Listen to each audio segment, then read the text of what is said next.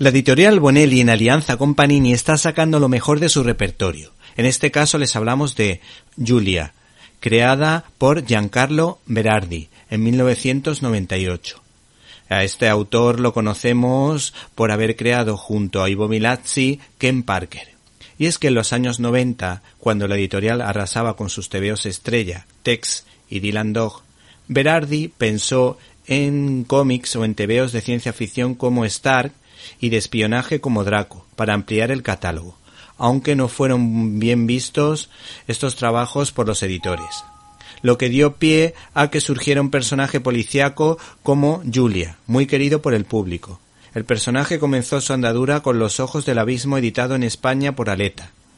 Pues bien, una vez puestos en antecedentes, les puedo contar que tengo en mis manos la última entrega de Giancarlo Berardi, que junto a varios autores nos ofrece un díptico titulado ¿Te está gustando este episodio?